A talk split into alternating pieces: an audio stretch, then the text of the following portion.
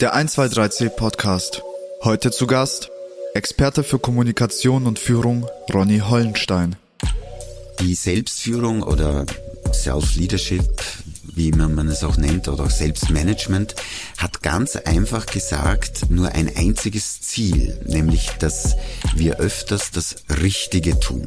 Im Grunde ist eine Krise, wenn wir mal so weit sind, für ein gutes Selbstmanagement eigentlich schon recht förderlich, weil Krise bedeutet, es ist jetzt Zeit, wirklich etwas zu verändern. Man kann auch die Krise als das Ende der Ausreden bezeichnen. Also wir reden hier wirklich mittlerweile von Sekunden, die man Zeit hat, um die erste Message zu platzieren, mit dem Ziel, dass ein Interesse für mehr besteht. Also wir sind sehr, sehr häufig zu stark im Ich, ja. Was ich alles Ihnen erzählen will, was mir alles wichtig ist, auch was wir alles geschafft haben, das ist doch nicht interessant. Interessant ist doch eher, was kann der brauchen und welche Fragen stellt sich der andere und dann die auch für ihn zu beantworten. Also ein bisschen weg von mir Herzlich willkommen zum 123C Podcast, dem Podcast von 123C Digital Consulting. Mein Name ist Harald Grabner und ich darf Sie wieder mit meinem heutigen Gast durch den Digitalisierungsdschungel begleiten. In unserem letzten Podcast haben wir mit dem Startup-Experten und Business-Visionär Benjamin Ruschin über den Erfolg und die Positionierung von jungen Unternehmern gesprochen. Wir haben auch gelernt, was es braucht, um in der Digitalisierung erfolgreich zu sein. Heute wechseln wir die Position Position. Es geht um die spannende Welt des Coachings und der Persönlichkeitsentwicklung. Und wir werden darüber sprechen, wie versteckte Potenziale und Talente zielorientiert eingesetzt werden können. Eins ist sicher, es wird wieder sehr spannend. Danke, dass Sie dabei sind. Und jetzt geht's los.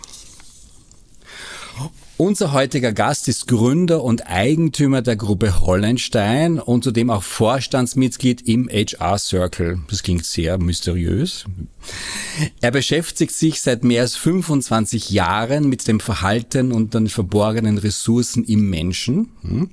Und mit seinem Coaching unterstützt er jene Personen und Gruppen, die in herausfordernden Situationen bestehen müssen. Vielleicht ist das auch der Grund, warum er gerade bei Spitzenmanagern, Ministerinnen und Interessensvertreterinnen gern gesehener Gast ist. Wir werden es heute erfahren. Er hat auch zwei Bestseller veröffentlicht. Das eine Buch beschäftigt sich mit der Schule des Sprechens und das andere unter dem Titel Hart und herzlich mit dem sinnvollen Kommunizieren. Schauen wir mal. Sein Spezialgebiet ist der rhetorische Nahkampf, wie er selber sagt, und ich habe mir gleich die Boxhandschuhe an die Seite gelegt. Schauen wir mal, ob ich diesen rhetorischen Nahkampf heute überstehe. Was ich an unserem heutigen Gast besonders schätze, ist seine Klarheit im Sprechen und auch seine Klarheit im Denken. Wir hoffen, dass auch Sie, liebe Hörerinnen und Hörer, nach diesem Gespräch klarer in den Alltag zurückkehren werden. Herzlich willkommen, Ronny Hollenstein. Herzlichen Dank für die Einladung. Ronny, wir kennen uns ja schon einige Zeit. Da waren wir fast noch Teenager, im wahrsten Sinne des Wortes. Und ich erinnere mich, wir hatten uns bei einer Privatparty das erste Mal getroffen und kennengelernt. Und dort warst du für uns der Vorarlberger, also der Xieberger, also für uns Wiener fast ein Exot. Ähm, wie war die Zeit damals für dich, als du in diese große Stadt gezogen bist? Ein ganz interessantes Erlebnis war, dass man sich in einer Großstadt äh, anders orientiert als in Vorarlberg, weil in Vorarlberg kann man natürlich überall die Berge sehen und so weiß man, wo man ist und hier muss man plötzlich Straßenschilder anschauen. Also das ist schon einmal schwierig. Äh, in gegen den Erwartungen, dass wir uns am Land so viel bewegen, bewegen wir uns in der Stadt viel mehr, weil wir rennen von U-Bahn zu Straßenbahn und äh, die ganze Zeit herum. Also wir haben eigentlich am Anfang die Füße die, die ganze Zeit wehgetan. Äh, ansonsten habe ich mich recht schnell akklimatisiert und mittlerweile diese Stadt auch von ganzem Herzen lieben gelernt. Schwelgen wir noch etwas in der alten Zeit. Äh, ich habe gelesen, dass ein Schlüsselereignis bei dir war, als du deinen kleinen Bruder in einem Kontext erleben durftest, wie du ihn nicht kanntest. Das heißt, er hat völlig anders agiert, als man es von ihm erwartet hätte. Warum war dieses Schlüsselereignis besonders für dich? Weil es mir gezeigt hat, dass wir von jedem Menschen immer nur einen Ausschnitt seines gesamten Verhaltenpotenzials sehen. Ja, also wenn Sie jemanden treffen und der ist kurz unhöflich aus Ihrer Sicht, dann äh, schließen wir sehr häufig auf die gesamte Person. Das ist ein unhöflicher Mensch. Derweil war er vielleicht nur gestresst und kann auch ganz anders. Also diese Erfahrung, dass Menschen in unterschiedlichen Situationen anders können, äh, das ist auch eine Grundhaltung von mir als Coach, dass wenn Sie sich vielleicht in der Situation A sehr unsicher fühlen und glauben, Sie können sich da nicht durchsetzen, durchsetzen können sie es aber in einer Situation B sehr wohl. Und da ist es dann interessant zu schauen, was ist in dieser Situation B, wo mir etwas leichter gelingt, anders und könnten wir manche Dinge, die in dieser Situation sind, nicht auch übertragen in die Situation, wofür wir es brauchen. Hast du das schon als, als, als Teenager oder als, als junger Erwachsener schon für dich immer so wahrgenommen und war das auch der Grund, warum du jetzt in diesem Bereich geblieben bist? Ich glaube schon, weil äh, zunächst habe ich mich als äh, Teenager in der Volksschule sehr viel mit Theaterspielen auseinandergesetzt. Äh, deshalb verstehen Sie mich jetzt hier auch, also die Wiener. du hast mich immer schon verstanden. Aber ich habe schon ganz am Anfang so Sprechtechnik, Atemtechnik, Körpersprache und so weiter gemacht und, und das fand ich schön zu sehen, wie man mit kleinen Veränderungen Veränderungen plötzlich auch eine ganze an, eine ganz andere Wirkung einfach entfalten kann. Das heißt, so wie man in den Wald ruft, kriegt man es auch zurück und man kann eben auch ein bisschen anders einmal in den Wald rufen. Da gab es ja auch ein Schlüsselerlebnis, das habe ich auch nachgelesen. Da gab es eine, ein, ein junges Mädchen, das ja dann auf der Theaterbühne stand in der Volksschule und auf einmal in ihre Rolle als Königin aufgegangen ist. Das hatte ich auch damals schon sehr beeindruckt, was da mit den Menschen an und für sich passiert. Ne? Ja, weil es die Grundhaltung ist, mit der ich etwas mache. Also äh, wenn ich mit der Haltung durchs Leben gehe, ich bin so arm und ich bin so klein, ja, dann werde ich mich ganz anders verhalten. Wenn ich aber, und das können wir ja auch, wenn wir uns einen Frack anziehen oder schön machen, also sowohl als Mann als auch Frau, dann sind wir in einer anderen Grundhaltung. Und mit einer anderen Grundhaltung passiert passieren auch andere Dinge. Also zum Beispiel, wir haben in der Dienstleistung so diese Grundhaltung, der Kunde ist König das ist keine so gute Grundhaltung, weil viele sich dann denken, sie sind jetzt die Knechte äh, der Könige, die dann ihre Kunden sind. Und das Ritz-Carlton hat es zum Beispiel nur ein bisschen verändert und hat gesagt, Ladies and Gentlemen serving Ladies and Gentlemen. Und wenn man in diese Haltung des Gentleman geht und auch jedem anderen unterstellt, dass das auch ein Gentleman oder eine Lady ist, dann verändert sich sofort etwas. Ja, unsere Aufrichtigkeit oder das Aufrichten wird anders. Wenn man das erste Mal ein Date hat, dann ist man höflich, äh, wertschätzend, macht die Tür auf und solche Dinge. Das heißt, dass die wesentliche Verhaltensveränderung passiert zuerst einmal in der Einstellung, im Denken, wie ich mich sehe und wie ich die, wie ich die anderen auch sehe. Kommen wir ein bisschen zur Gegenwart. Obwohl wir uns schon sehr lange kennen, haben wir leider noch nicht so richtig gemeinsam gearbeitet, zusammengearbeitet. Zeit wird's, ja. Aber dafür hast du meinen Geschäftspartner Thomas Apollonio kennengelernt und mit ihm viele Stunden äh, über die Digitalisierung gesprochen. Äh, und Achtung, jetzt wird's kitschig. Er hat davon geschwärmt, äh, wie persönlich und umfassend du auf ihn als Person eingegangen bist. Äh, ist das so deine Stärke, dich auf Menschen wirklich total einzulassen? Ja, also ich glaube, das ist auch wichtig, dass man einen Menschen wirklich so wahrnimmt, wie er ist und nicht nur so, wie man glaubt, dass er ist. Und dass man eben nicht nur sieht oder hört, was eine Person sagt, sondern auch wie, in welcher Grundhaltung, zum Beispiel mit welchen Formulierungen, sind das Ich- oder Mann-Formulierungen äh, und wie interagiert die Person. Also ich bin immer schon sehr fasziniert gewesen von, von Menschen an sich, ja, warum sie Dinge tun und warum sie es so machen und warum sie es auch weitermachen, obwohl sie eigentlich gar nicht mehr wollen. Ja, also dass wir sehr häufig auch Handlungen setzen, wo wir im Nachgang sagen, äh, das will ich eigentlich anders machen und das ist aber sehr schwer, so ein eigenes Verhalten zu verändern. Wenn wir heute in die Welt hinausblicken und sehen, was uns allen an Veränderungen und Herausforderungen sozusagen erwartet, dann stellt sich für mich ja eigentlich die Frage, wie wir aus diesen Sackgassen mit einer guten Führung rauskommen. Äh, jetzt arbeitest du ja mit sehr vielen spannenden Menschen in unterschiedlichen Führungsrollen. Äh, was verstehst du eigentlich unter erfolgreicher Führung? Erfolgreich führen, das würde ich schon einmal in zwei Teile teilen, nämlich sich selbst führen und andere führen. Die Selbstführung oder Self-Leadership, wie immer man es auch nennt, oder auch Selbstmanagement, hat ganz einfach gesagt nur ein einziges Ziel, nämlich, dass wir öfters das Richtige tun. Das klingt jetzt einfach, aber wenn wir uns vorstellen, wir nehmen uns oft vor, dass es richtig wäre, mehr Brokkoli und weniger Toffifee zu essen, dann greifen wir trotzdem wieder immer wieder zu den Toffifees, weil wir uns und andere so behandeln, als wären wir vernunftgesteuert. Wir sind aber maximal vernunftbegabt. Natürlich können wir vernünftig handeln, aber im Alltag steuert nicht unsere Vernunft, die uns sagt, was jetzt richtig oder falsch ist, sondern im Alltag sind wir gesteuert von Emotionen, Mustern, äh, Emotionen, äh, Reaktionen auf unsere Umwelt. Also die Vernunft ist ein ganz ein kleiner Teil, der unser Verhalten wirklich steuert. Und Führung könnte man jetzt ganz einfach sagen, hat dann wiederum den Sinn und Zweck, äh, mein Team, die Menschen, mit denen ich zusammenarbeiten möchte und muss, so zu führen, dass auch die öfters das Richtige tun. Und das Richtige ist meistens das, was uns zum Ziel bringt. Ja, nicht das, was uns nur beschäftigt, sondern wichtig ist immer nur, was zielwirksam ist. Und dieses Wichtige müssen wir im Alltag dann vom Dringlichen schützen. Ja, weil im Alltag sind wir meistens sofort abgelenkt, kannst noch, weißt noch, darf ich dich kurz stören, will ich nicht stören, aber kannst du mir schnell. Also dieses dringliche schnell erledigen ist oft die Gefahr, dass wir dann zum richtig Wichtigen nicht mehr kommen. Ein Satz noch, die Gefahr ist, wenn wir nur im Dringlichen sind, sind wir zwar beschäftigt und stressig, jeder hat Mitleid mit uns, aber wir sind auf jeden Fall irgendwann im Hamsterrad. Ja, im Hamsterrad wird nur Dringliches abgearbeitet und äh, wir haben dann tausend Ausreden, warum wir das Wichtige und Richtige nicht mach, gemacht haben.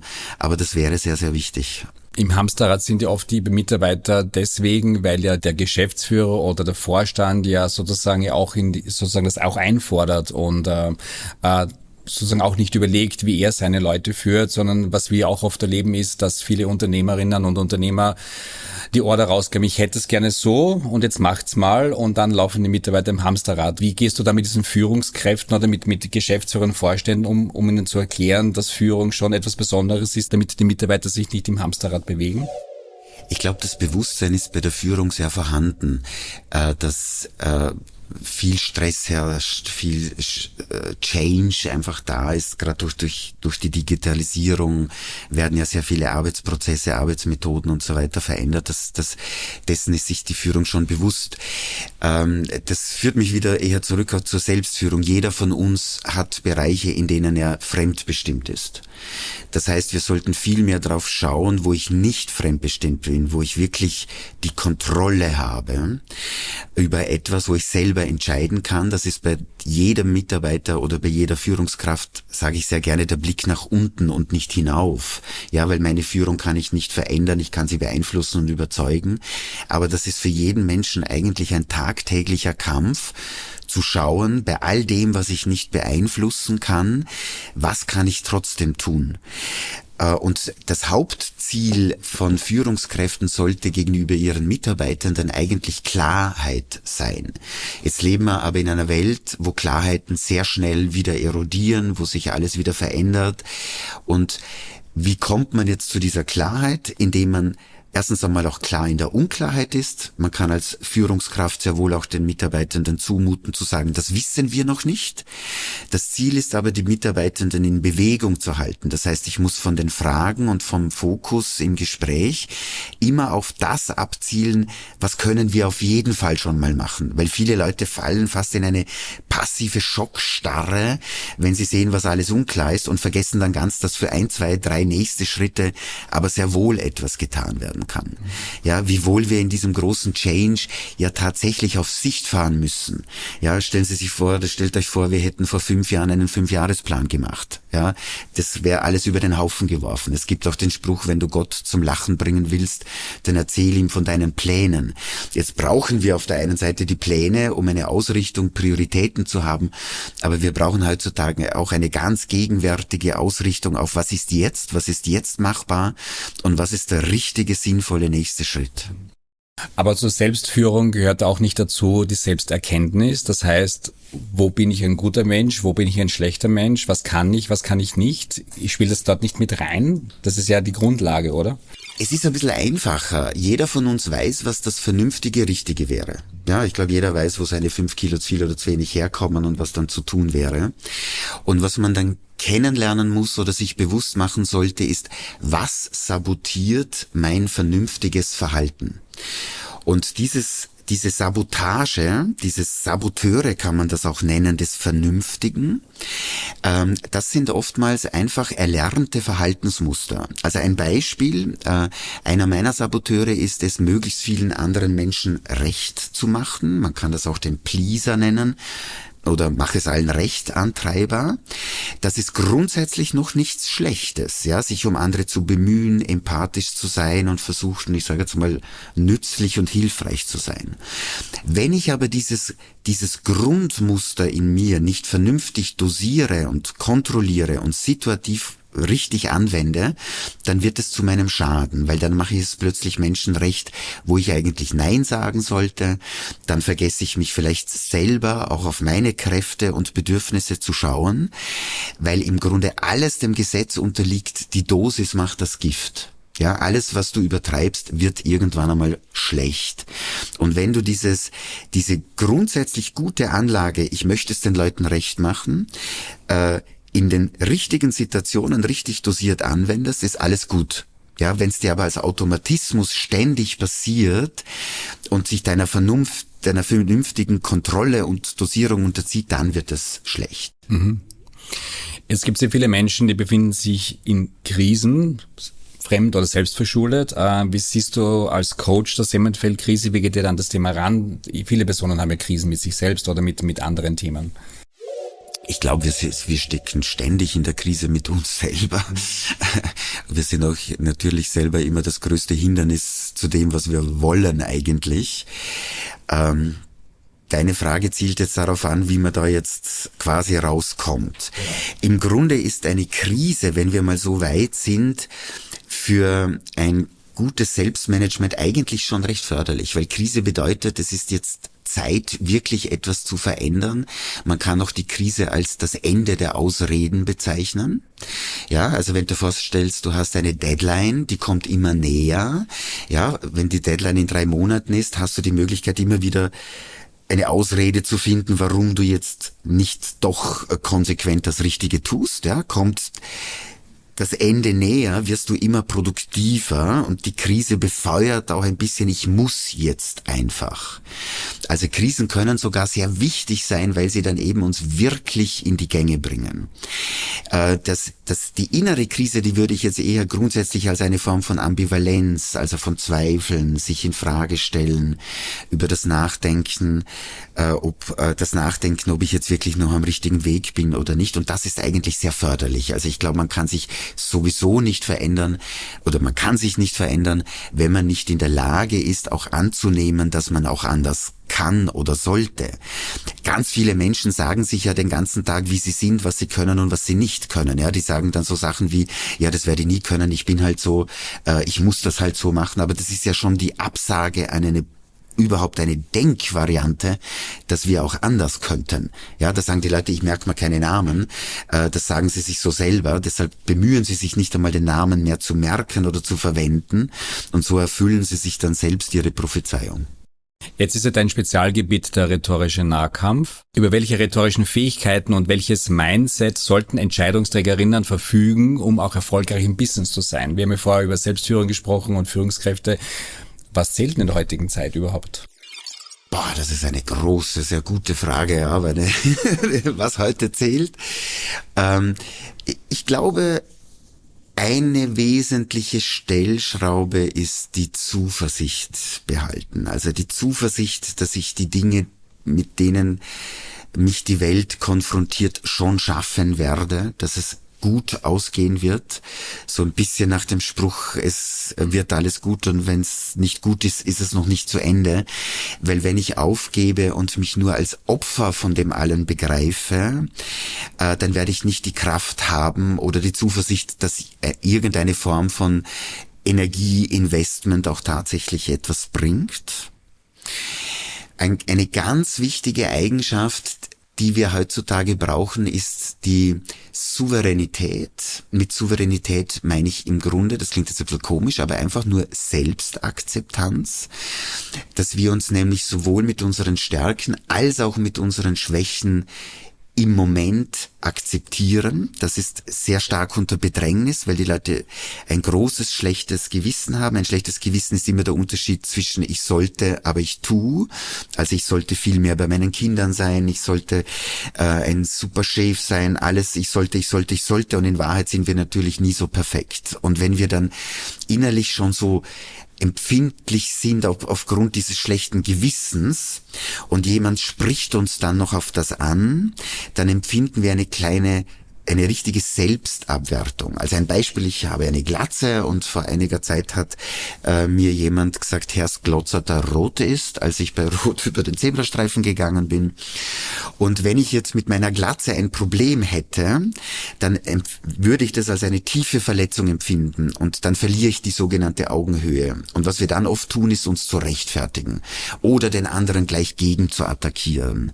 Wenn aber ich, wie es bei mir so ist, diese Glatze als unglaublich praktisch praktisch empfinde, ja, dann habe ich hier keine Wunde und ich kann mich so akzeptieren, wie ich bin und ich bin, ich spreche nicht aus einer Verletzung heraus. Konnte ich das erklären? Das ist manchmal, da brauche ich manchmal einen Flipchart, um das zu erklären. Voll verstanden, eh, cool. Ähm, jetzt bist du ja Vorstandsmitglied des HR Circles, also die, der ominöse Verein, aber der Verein ist ja ein B2B-Netzwerk für personalverantwortliche österreichische Unternehmen und es gibt ihn schon seit 20 Jahren. Ähm, wie haben sich denn diese ganzen Personalthemen, Personalentwicklungsthemen über die Jahre verändert? Wie hast du das wahrgenommen? Ähm, naja, es haben sich die Menschen verändert, für die die Personalentwicklung verantwortlich ist. Ja, damit muss man sich anpassen. Was hat sich bei diesen Menschen verändert? Ähm, wir sind mehr, und das finde ich auch so toll an diesen jüngeren Generationen, auf uns selber gerichtet, achtsamer mit uns selber. Das heißt, äh, meine eigene Kraft, meine eigenen Ansprüche an Entwicklung, damit auch meine Ansprüche an den Arbeitgeber sind einfach größer geworden. Der Arbeitsmarkt ist auch so, dass derzeit äh, sich die Leute sehr gut aussuchen können, wohin sie gehen und nicht froh sind, dass sie irgendeinen Job haben und den dann auch bis zur Pension machen wollen. In den Personen selber hat sich etwas verändert, das auf uns äh, Trainer und Coaches sehr wirkt. Das ist ein Rückgang der sogenannten Frustrationstoleranz. Das heißt, wir sind nicht mehr so gut in der Lage, mit Frust umzugehen. Wir warten nicht mehr gerne, weil wir gelernt haben, wenn wir Hunger haben, können wir sofort was essen. Wenn uns langweilig ist, dann schauen wir ins Handy. Ja, wenn wir die, diesen Sender nicht mögen, wechseln wir einfach den Sender. Das heißt, dieses kurze Aushalten von etwas frustrierendem ist zurückgegangen. Für uns heißt das zum Beispiel, wir müssen viel schneller auf den Punkt kommen, wir müssen kürzere Formate machen, wir müssen maßgeschneidertere Formate machen, damit die Leute sehr schnell für sich einen Nutzen erkennen.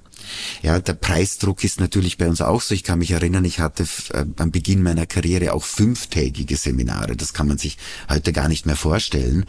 Also wenn zehn Führungskräfte heute einen Tag lang weg sind und wenn man da die Opportunitätskosten noch dazu nimmt, ja, dann sind wir sofort bei 20 Tagen, die da investiert werden. Wenn das nicht produktiv ist, dann ist das natürlich ein enormer wirtschaftlicher Schaden. Und dieses Bewusstsein ist bei uns sehr groß geworden. Wir sehen ja auch in unserem Business, dass auch Geschäftsführer zum Beispiel nur eine Aufmerksamkeitsspanne von 30 Minuten haben. Ne? Das 30 Minuten, das war vielleicht äh, um die Jahrhundertwende so. Ehrlich? Nein, wir reden, kürzer? wir reden hier von Sekunden. Okay. Wir reden von Sekunden. Die Leute lesen da ja teilweise nur noch Überschriften in den Zeitungen und wenn sie ein Wort nicht kennen, ja, dann wird schon wieder abgebrochen. Also, also so, bedenke ja mal, ein, ein Werbespot dauert, dauert 30 Sekunden in etwa. Und diese 30 Sekunden, wenn die nicht super gemacht sind mit Musik und schönen Menschen und Dramaturgie, schalten wir sofort um. Also wir reden hier wirklich mittlerweile von Sekunden, die man Zeit hat, um die erste Message zu platzieren, mit dem Ziel, dass ein Interesse für mehr besteht. Und das bedeutet, ich habe auch Film studiert, das Dramaturgie bedeutet immer, ich warte auf das nächste. Ich hätte jetzt noch gerne eine weitere Antwort. Also im Film wäre das, schaff das raus, bevor die Bombe explodiert. Ja, wir müssen jetzt immer so eine Spannung erzeugen, dass die Leute auch wirklich dran sind, dranbleiben. Aber diese, dieses Szenario und diese Spannung aufbauen, muss ich ja dann auch mitnehmen im Daily Business. Ne? Dass ich sozusagen auch, wenn ich gegenüber Geschäftsführern etwas präsentiere, reporte, was auch immer, muss ich auch die Bombe im Rucksack haben und sagen, wir müssen schnell fertig werden, sonst explodieren wir alle. Ne? Genau, oder besser musst du sagen, du, du musst ja wissen, wo das Schwarzpulver des Gegenübers liegt, ja, und dann dort das Feuer machen.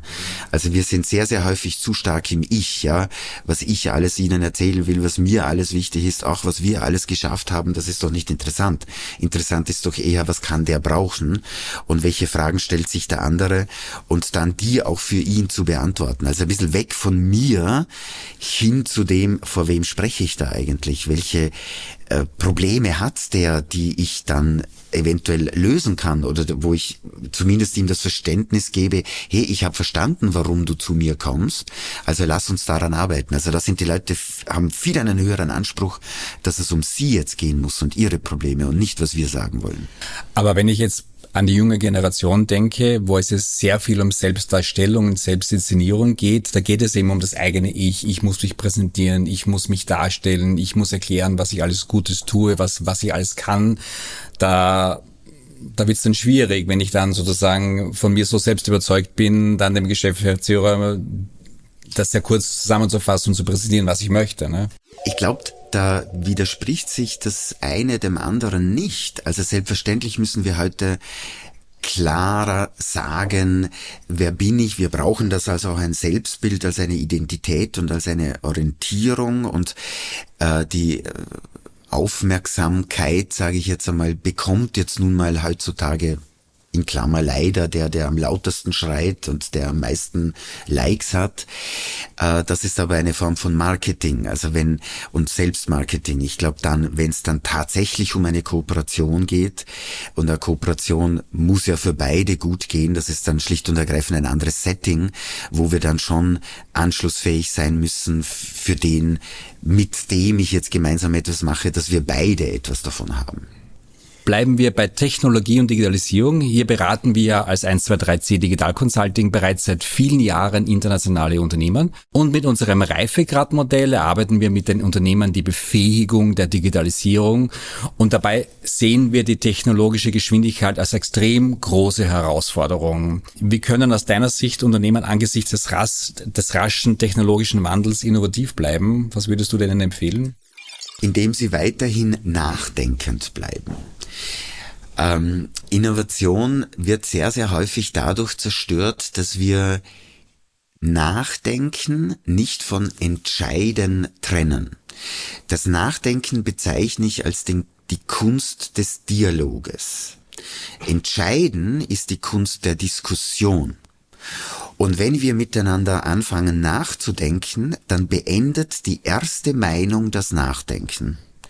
Weil Diskussion heißt diskutere, auseinander hacken. Dis, auseinander, kutere, wieder herkat, hacken. Und bevor wir etwas auseinanderhacken im Sinne von ich bin der Meinung, das ist das Beste, ich bin der Meinung, das könnten wir uns leisten, ich bin der Meinung, das bringt nichts, äh, sollten wir möglichst lange nachdenken, möglichst lange zweifeln und auch das aushalten. Man nennt das auch die Meinungssuspension. Ich bilde mir noch keine Meinung. Das Problem ist, derzeit hat jeder sofort eine Meinung. Ja, also wenn du da rausgehst und die Leute fragst nach Bergkarabach, Israel, Palästina, was auch immer, sie werden sofort eine Meinung haben. Ich gönne mir den Luxus, eine Meinung noch zu bilden, ja, und nicht irgendwie eine Meinung mit einem ja, einfach, einfach eine Meinung zu haben und dann auf Facebook zu schauen, wer das noch unterstützt und dann zu glauben, ich habe recht. Ja, das heißt, innovative Menschen müssen Räume schaffen, in denen freies, offenes, angstfreies, radikales Nachdenken möglich ist und erst dann, wenn viel da ist, beginnen wir das zu zerhacken im Sinne von, was davon ist realistisch, was davon ist zielwirksam. Mhm. Aber das spielt ja die Kunst des Scheiterns ja auch mit, oder? Natürlich, natürlich. Weil wenn wir eine Entscheidung treffen, wissen wir nie, ob das die richtige oder die falsche ist. Das wissen wir erst im Nachgang. Ja, deshalb müssen wir irgendwann den Mut haben zu sagen, okay, das machen wir jetzt mit der Awareness. Es kann auch falsch sein und dann gar nicht groß enttäuscht sein, sondern sehr schnell wieder nachdenken, wie könnte es besser werden. Du hast ja zwei Bücher geschrieben. In der Schule des Sprechens bietest du einen Überblick über die essentiellen Grundlagen der Kommunikation und Rhetorik. Welche sind das eigentlich? oh Gott, das, ich muss dazu sagen, dieses Buch ist schon so alt. Das, heißt, ich, ich, es ist auch vergriffen. Also wir müssen gar nicht viel, wir, wir müssen, ja, wir müssen gar nicht viel Werbung machen dafür. Ja, also ich, ich teile die Rhetorik im Grunde ähm, in drei größere Bereiche. Das erste ist einmal das Senden. Also wie rufe ich in den Wald hinein? Ja, also, dass ich in der Lage bin, einen Punkt zu machen, also die Kernaussage rüberzubringen und diese Kernaussage äh, auch zu illustrieren. Ja, wenn ich sage, der Wirtschaft geht schlecht, dann ist das so abstrakt. Ja, wenn ich sage, der Wirtschaft geht schlecht und der Wirt am Eck weiß derzeit nicht, ob er äh, noch das nächste Jahr überlebt bei diesem Personalkosten, dann wird das vorstellbarer. Ja, der Mensch möchte eine Idee haben, die auch in den Bauch geht von dem, was ich sagen möchte. Also dieses, wie bringe ich etwas rüber? Das zweite ist, wie gehe ich mit dem um, was dann zurückkommt? Das können jetzt sachliche Gegenargumente sein, das können aber auch typischerweise irgendwelche Killerphrasen. Also Killerphrase wäre einfach, was soll denn der Topfen? Na, das glaube der nicht. Ja, da ist dann nicht wirklich ein Argument drinnen. Aber es kann natürlich auch kommen, na, der Wirtschaft geht's nicht schlecht, weil, und dann kommen andere Zahlen, Daten, Fakten. Also sozusagen die Kunst dann mit dem, was aus dem Wald, sage ich jetzt einmal, zurückkommt, umzugehen. Und äh, die dritte rhetorische Kompetenz, die mir sehr wichtig ist, ist, dass man auch Kommunikation organisieren kann, also moderieren, steuern kann, dass man erkennt, ob man sich im Kreis dreht, dass man erkennt, dass man ein und denselben Begriff unterschiedlich verwendet. Ja, wenn jemand sagt, das ist respektlos, dann würde ich einmal fragen, was ist denn Respekt? Ja, dann kommen nämlich meistens so hausbackene Definitionen wie jeden so zu behandeln, wie ich behandelt werden möchte. Nur das wäre ja Egoismus, oder? weil dann gehe ich ja davon aus, dass ich im Mittelpunkt der Welt stehe und entscheide, was die anderen wollen. Also die Kommunikation von oben kann man sagen beobachten auf der Metaebene und dann sozusagen dieses Gespräch auch moderieren über Fragen, Zusammenfassungen, Zeitbudgets, also die Kommunikation organisieren können. Ähm, Im zweiten Buch Hart und Herzlich, das liegt sogar bei uns am Tisch hier, das ist sehr spannend, das gibt es anscheinend noch, äh, beschäftigst du dich ja mit dem Beziehungskiller der alltäglichen Kommunikation. Ähm, also wie man stundenlang äh, Besprechungen ohne Ergebnis macht, äh, wo es Diskussionen gibt, die in Rechthabereien ausarten, Konflikte, weil sofort Meinungen gebildet werden.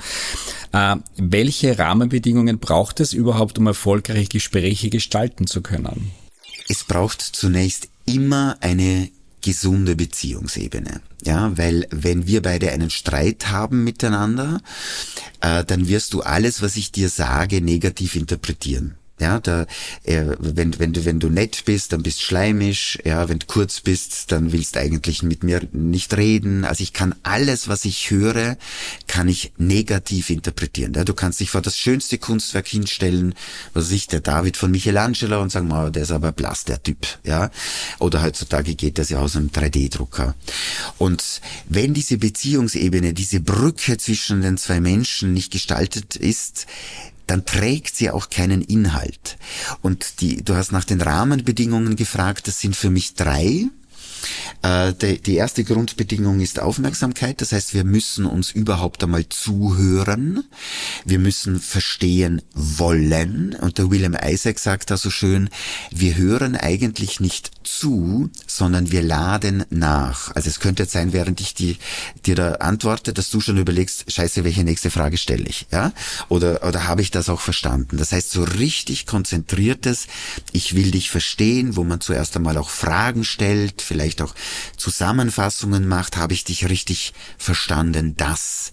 Dazu ist auch wichtig, dass man die gleiche Sprache spricht, dass keine technischen Barrieren da sind. Also Aufmerksamkeit als erste Grundbedingung.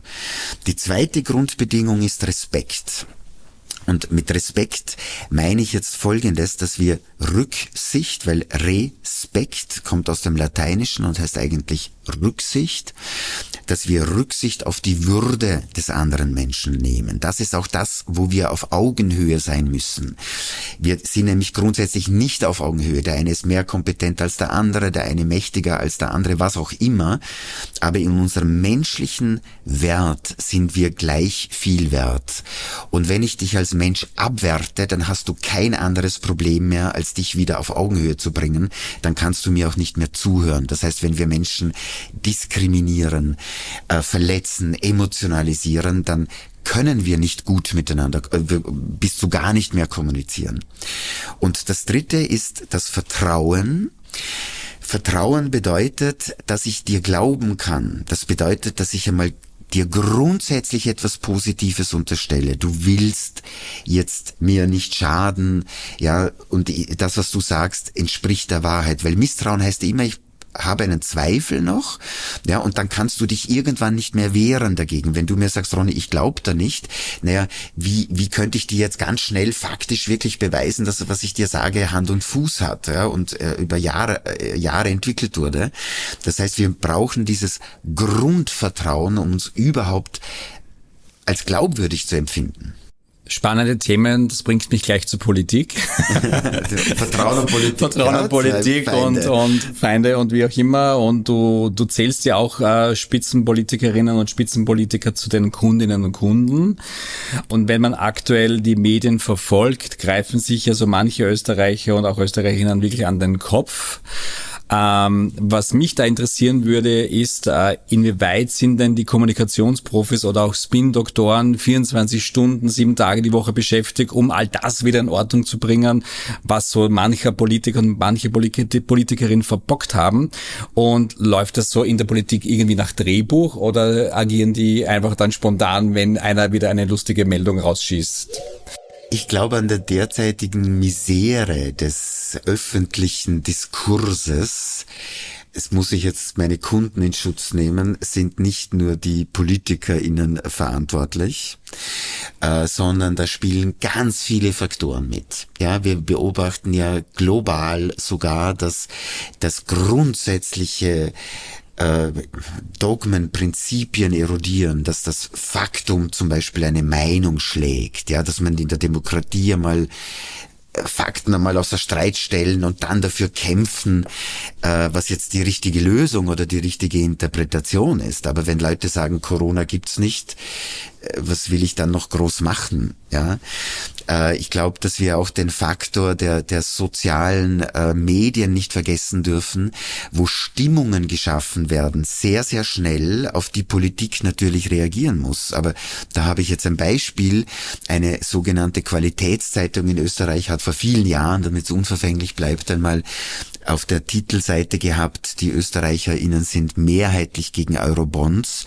Äh, als ich den Artikel dann gelesen habe, äh, war eine Umfrage drinnen, dass nur vier Prozent der Österreicher überhaupt wissen, was Eurobonds sind. Äh, das heißt, es wurden Unwissende nach ihrer Meinung gefragt. Da könnte man das jetzt ja auch ignorieren, sage ich mal, und sagen, okay, dann müssen wir halt die Leute aufklären und dann nach ihrer Meinung fragen. Nein, das wurde nicht gemacht. Es wurde sofort auf die Headline gegeben. Damit fürchten sich natürlich sofort alle Parteien, gegen eine offensichtliche Mehrheit etwas zu fordern. Das heißt, wir haben eine Medienlandschaft, die so im Konkurrenzdruck steht, selber zu verkaufen, äh, dass sie nur noch tagesaktuelle Skandale verkaufen und dass die Meinungen nicht mehr so gebildet werden wie früher. Äh, wir haben einen anderen Faktor, ist, dass Politik wirklich auch für die Menschen ein vergifteter Ort wurde. Wenn man heutzutage parteipolitisch argumentiert, kommt man gleich in Bedrängnis, weil das alles ja offensichtlich so schlecht ist, obwohl das natürlich alles zum demokratischen Spiel dazugehört. Das heißt, auch die politische Bildung, sage ich jetzt einmal, ist einfach erodiert, ja, weil weil die populistischen Parteien immer so tun, als hätten sie die Lösungen, weil sie es ja auch nicht liefern müssen. Und wenn sie es nicht liefern, dann ist natürlich wieder jemand anderer schuld. Also ich möchte das definitiv nicht alles nur an der politischen Person festmachen, was da gerade passiert oder was schon die letzten Jahre passiert, äh, weil ein anderer Faktor zum Beispiel ist, dass Politik ja auch ziemlich Macht verloren hat. Ja, wir haben Konzerne, die mehr äh, Umsatz haben als manche Länder. Ja, äh, die globalen Zusammenhänge sind so enorm, dass man im kleinen Österreich, ja, dann natürlich kann man eine Mauer drumherum bauen, aber was hält schon eine Mauer wirklich ab, wenn wir eigentlich virtuell miteinander zusammenarbeiten? Also da wird Politik für vieles missbraucht, was sie auch selber gar nicht lösen kann. Blöd, dass es halt immer wieder Leute versprechen, sie würden es lösen können und dann geht natürlich das Vertrauen verloren. Du hast ja auch in einem anderen Interview gesagt, dass die Österreicherinnen und Österreicher politische Verantwortung nie so richtig gelernt haben. Ja. Ne? Und äh, das ist ja auch ein riesen, Riesenthema. Das ist definitiv. furchtbar. Die Schweizer, wenn die etwas abstimmen, dann haben sie abgestimmt und sie bekommen das auch. Die haben gelernt, wir müssen hier verantwortungsbewusst unsere Meinung bilden und dann auch entsprechend entscheiden. Die bekommen für eine Abstimmung ein, ein, ein, ein Buch mit Fakten pro, Fakten contra, mit Auswirkungen Auswirkungen von Entscheidung A und von Entscheidung B. Was machen wir? Äh, wir reden über eine Bundesheerreform, dann wechseln die großen Streitparteien schnell die Position und verwenden das als eine Art Mobilisierung für ihre eigene Parteipolitik. Die ÖVP hat damals ja die Position verändert und hat die Revision für eine Bundesheerreform am Tag nach der Abstimmung erst abgegeben. Also das sind alles reine PR-Instrumente für die Parteien und der Österreicher hat gelernt, dass er dort protestieren kann, dass er dort eine parteipolitische Meinung abgeben kann, aber nichts mehr mit der Sache zu tun hat. Ja, das, äh, wir bräuchten viel mehr direkte Partizipation äh, auf der kommunalen Ebene, wo die Leute Politik wirklich äh, dann die Auswirkungen auch spüren, wenn dort eine Umfahrung kommt, dann haben's die nachher auch, ja. Aber nicht das, was die Alt- und Systemparteien die ganze Zeit tun, äh, solche direkt demokratischen Instrumente nur aus, als wahlwerbende Positionierungsinstrumente einzusetzen. Networking ist ja das Um und Auf, um in jeder Art von Beziehung richtig zu agieren, ob im privaten oder beruflichen Umfeld. Vielleicht kannst du uns kurz ein paar Tipps zu folgenden Situationen geben in einem kleinen Word-Rap. Fangen wir an. Ich betrete den Raum, was soll ich tun? Beobachten. Also zuerst mal schauen, wer ist, also ich, da, sagen wir mal zuerst begrüßen, ja, nach Knie begrüßt der, der den Raum betritt. Äh, dann würde ich aber weniger aktiv tun, sondern ich würde mal schauen, werden hier die Schuhe ausgezogen, ist man hier per Du, äh, äh, wie ist der Dresscode, ja, also einfach einmal zuerst ein bisschen analysieren, wo bin ich und äh, was gehört sich hier, sage ich einmal ganz altmodisch. Welche Fragen kann ich meinem Gegenüber eigentlich immer stellen? ja, da gibt's so äh, klassische Smalltalk-Fragen, sagt man ja, wo die Antwort nicht plötzlich peinlich sein könnte. Also man sollte jetzt äh, nicht fragen, wie geht's Ihrer Verdauung und äh, wählen Sie eh die richtige Partei und waren Sie am Sonntag in der Kirche. Also alles, was irgendwie so intim sein könnte, das ist Familie, Politik, Gesundheit, äh, Sexualität und so weiter, das einfach mal außen vor lassen, weil dort halt auch viele Verletzbarkeiten drin sind. Äh, am besten immer Anlassfragen zum Moment. Ja, also was halten Sie von vom Vortragenden? Gefällt Ihnen Ihnen das hier? Was sagen Sie zu dem, was wir gerade gehört haben? Also das, was gerade im Raum ist, sage ich jetzt einmal thematisieren. Und wenn ich keine Antwort weiß, was mache ich dann? Dann sage ich das einfach. Okay, also sag einfach raus. Einfach raus, ja. Ja, ich glaube, die Leute fürchten sich viel zu sehr, äh, einfach ehrlich zu sein, ja. Und solange man höflich und respektvoll ist, darf man auch durchaus ehrlich sein. Ja. Jetzt gibt es ja dann oft Situationen, bei, gerade bei Veranstaltungen oder beim Networking, dass ich mit Personen zu tun habe, wo ich irgendwie das Gespräch beenden möchte. Das passiert ja relativ oft. Viele sagen dann, okay, ich gehe an die Bar und hol mir was zum Trinken. Ja, ich meine, das ist dann ist schon gut, aber das ist schon so offensichtlich, dass viele wissen, okay, jetzt, jetzt wird es langsam schwierig. Vielleicht ist es besser zu sagen, ich muss an die Bar, weil ich habe dort jemanden gesehen, den ich heute noch begrüßen muss. Ja, zum Beispiel. Ja, also ja. so ein bisschen eine Ausrede finden, das hilft das ja. ja was gibt's noch für Möglichkeiten? Äh, ich bin auch hier eher ein Freund der Ehrlichkeit, ja, dass man sagt, vielen Dank äh, für das Gespräch. Ich würde heute noch gern äh, mit anderen ins Gespräch kommen, ja, deshalb wünsche ich Ihnen noch viel Spaß, ja. Also ich glaube, der Mensch ist tatsächlich, wenn die Tonalität passt, durchaus in der Lage, das auch zu verstehen. Ja, aber da gibt schon den Spruch, also wenn die Wahrheit mehr anrichtet als die Lüge, dann sollten wir einfach lügen, ja, um nicht umständlich da herum zu sein, sondern einfach, ich habe noch eine Verpflichtung oder vielen Dank, ich wünsche Ihnen noch viel Spaß. Also wir können eigentlich selbstverständlich ehrlicher sein, als wir das manchmal glauben. Dankeschön dafür. Es gibt ja ein legendäres Kurierinterview von dir, äh, wo du äh, sozusagen verlautbart hast, wenn du Freunde, Bekannte zum Essen einlädst, äh, dass sie nach drei Stunden wieder abzischen sollen oder gehen sollen, weil du der Meinung bist, dass eh dann alles besprochen worden ist. Wie sehen denn deine Gäste das? Schauen die dann andauernd auf die Uhr oder wie, wie funktioniert das derzeit? Weil es haben doch wahrscheinlich alle gelesen, ne? Also die die liebste Reaktion war ein SMS von einem Freund. Jetzt bin ich froh, dass das nicht nur für mich gilt. das fand ich sehr nett. Äh, aber die lieben das. Die lieben das tatsächlich, weil ich bin übrigens entgegen der Kommentare dort ein sehr guter Gastgeber. Das heißt, diese drei Stunden sind auch wirklich gut genützt und auch gut überlegt. Und äh, tatsächlich sind da manche Leute froh, dass sie auch einfach wieder nach Hause gehen können, ja, oder dass es, dass man auch noch noch was anderes planen kann. Ich habe dann meistens eigentlich eigentlich Brunches gemacht und so bin ich auf das gekommen, weil ich bin ein furchtbarer Koch. Ja, und Brunch kann man einfach einkaufen und wenn jemand um elf kommt, äh, dann will ich nicht, dass, dass ich den um 18 Uhr dann langsam aber sicher rauskomplementieren muss, sondern ich will eine gepflegte, konzentrierte, schöne, schöne Begegnung haben und nicht einfach nur so ein lapidares Zusammensitzen. Im Übrigen äh, sind, bestätigen natürlich immer die Ausnahmen die Regel. Das heißt, selbstverständlich, wenn das eine nette Gesellschaft ist und ich habe nichts anderes vor, dann wird das natürlich auch äh, weitergeführt. Aber ich bin halt jemand, der mit seiner Zeit sehr, sehr bewusst umgeht und, und sich da auch sehr bemüht und eben die Gespräche auch sehr konzentriert führt. Und wenn ich, was ich in der dritten Stunde nicht besprochen habe, schaffe ich auch in der vierten nicht. Zum Schluss gibt es wie immer unsere 1, 2, 3 Fragen. 1, 2, 3. Wobei es bei der ersten Frage eine Antwortmöglichkeit gibt, bei der zweiten zwei und bei der dritten drei. Und los geht's. Meine erste Frage. In welchem Land würdest du gerne leben? Eins. Österreich. Doch? Kein Kanada, kein nein, nein, nein, nicht. Nein, ich habe ich habe ein Haus in Sri Lanka, äh, weil ich mir mal überlegt habe, ob es nicht so irgendwo eine Alternative gäbe zu leben und habe dort eine Familie unterstützt, damit die dort, sage ich jetzt mal, gut leben kann und ich im Zweifel einen Fluchtort habe. Aber ich kann dir sagen, es ist nirgends so schön wie hier. Die Rechtssicherheit, die äh, Rechtsstaatlichkeit, die Möglichkeiten, die wir hier alle haben. Es ist nirgends so gut wie hier, wenn dann vielleicht noch Schweiz oder sowas, ja. Aber ich möchte genau in diesem Land, in dieser Stadt leben und zwar nämlich in Wien.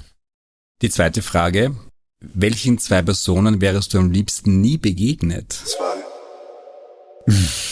Das kann ich jetzt nicht beantworten, die könnten ja zuhören. Wir können es auch umdrehen. Welche zwei Personen haben dich am meisten beeindruckt? Wir können sie auch drehen, das ja, ist das Problem. Ist, ja? ist besser. ja, und da ist jetzt Mama und Papa ausgenommen, nehme ich an, oder? Ja. ja.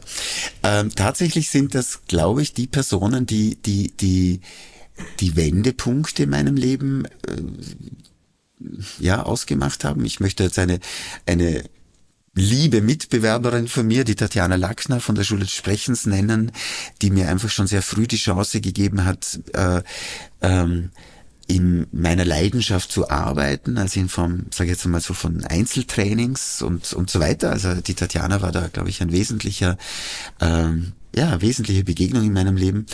Äh, die zweite Person, da möchte ich den Matthias Strolz nennen, der der als Schülervertreter mein Vorgänger war in Vorarlberg. Also ich bin war sein Nachfolger als Landesschulsprecher und bin dann auch Bundesschulsprecher geworden und und wir haben uns dann im Dampfbad in Wien wieder gesehen, viele Jahre Jahre später. Und ich ich habe das nicht gesehen, weil ich ja so scharsaugert bin, dass äh, aus, aus, aus dem Nichts kam plötzlich von Matthias so, hey, das ist ja der Holstein. Und und wir sind drauf gekommen, dass wir an und für sich sehr viele gleiche Leidenschaften haben. Und wir haben dann diese Firma, jetzt heißt sie Gruppe Holstein vor 20 Jahren gemeinsam gegründet, als ein Haus unserer Leidenschaften. Wir wollten einfach nichts, was uns Spaß macht im Leben, nicht nähren.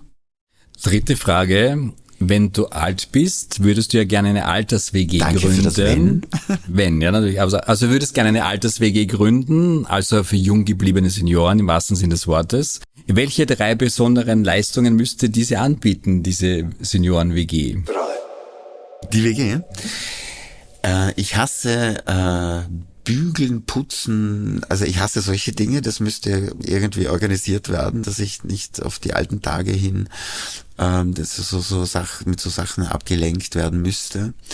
Sie müsste, ich sage jetzt mal, eine gewisse Rechtssicherheit bieten. Also ich müsste ganz klar wissen, was sind die Rechte und Pflichten, weil ich glaube, dass, dass das Menschen auch klärt und damit gut zusammenbringt, wenn es so eine gewisse Grundordnung gibt. Und als drittes hätte ich gerne ein Dampfbad. Lieber Ronny, vielen Dank für deine Zeit und das echt interessante Gespräch. Wir haben es unter den angesprochenen drei Stunden geschafft. Es hat mega viel Spaß gemacht. Vielen lieben Dank. Auch Ihnen, liebe Hörerinnen und Hörer, vielen Dank fürs Dabeisein.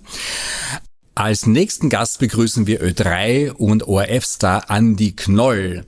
Er feiert nächstes Jahr sein 30-jähriges Jubiläum beim größten Sender Österreichs.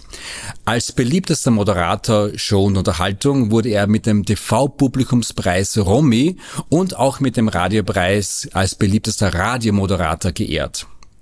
Doch wie sieht er als Medienstar das Thema Digitalisierung? Wird seine Ö3-Stimme künftig durch die KI ersetzt und bekommt er eventuell einen künftigen Digital Twin? In welche Richtung wird sich die Musikindustrie in der neuen digitalen Welt weiterentwickeln und warum sind eigentlich so TV-Formate wie Dancing Stars noch immer erfolgreich?